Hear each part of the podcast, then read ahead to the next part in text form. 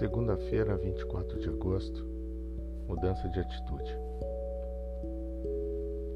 Em muitas ocasiões, nossas palavras, por mais verdadeiras que sejam, acabam por não surtir os efeitos desejados. Talvez este fato esteja ligado a que as pessoas são menos influenciáveis por palavras do que por atitudes. E essas atitudes é que geralmente acabam tendo sucesso e determinando a nossa capacidade de influenciar os outros.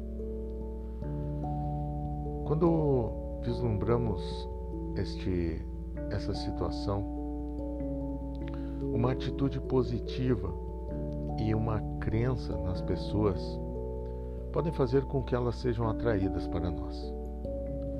Isso acaba gerando um vínculo de amizade.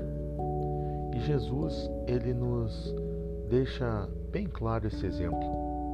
Em João 15, 15, a Bíblia nos apresenta um texto que, que diz o seguinte: Já não vos chamo servos, porque o servo não sabe o que faz o seu senhor, mas tenho-vos chamado amigos, porque tudo quanto ouvi de meu Pai vos tenho dado a conhecer.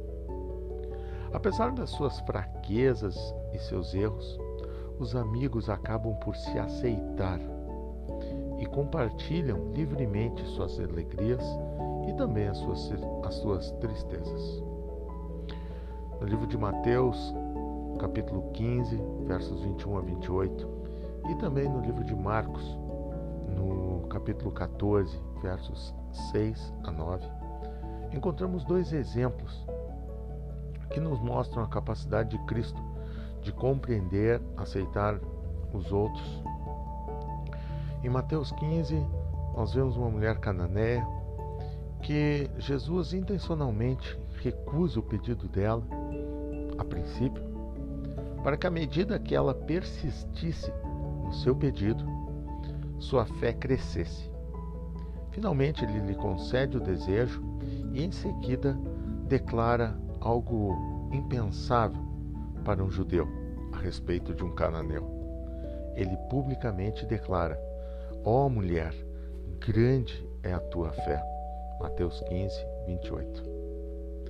Esse foi um dos maiores elogios que nenhum mestre religioso poderia ter feito até então.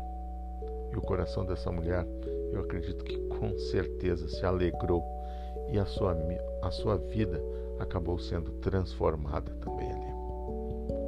Já a mulher que ungiu os pés de Jesus, usando um perfume caríssimo, era judia, porém uma mulher de má reputação, que havia falhado demais e pecado com muita frequência, mas ao mesmo tempo havia sido perdoada e também foi transformada. Quando outras pessoas criticaram esta mulher, Jesus a elogiou e aprovou as suas ações. A respeito dela, ele declarou: Onde for pregado em todo o mundo o Evangelho, será também contado o que ela fez para a memória sua. Marcos 14, verso 9.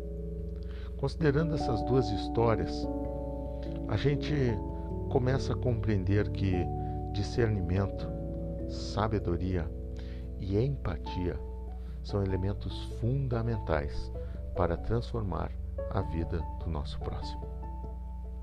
Oremos.